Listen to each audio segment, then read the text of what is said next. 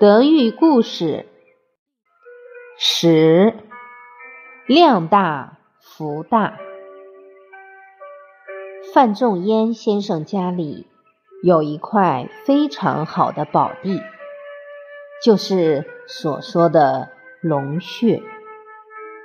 一般人会用来做什么？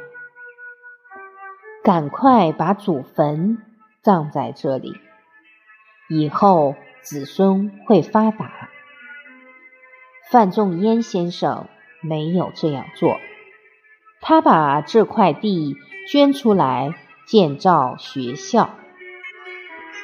这块地在苏州，现在是一座高中的校址。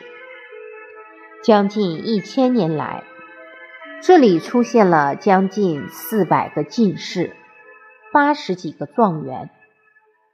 他兴建大利，不为自己，让更多的人生活在这样的风水当中，依山傍水，读书的效果就特别好。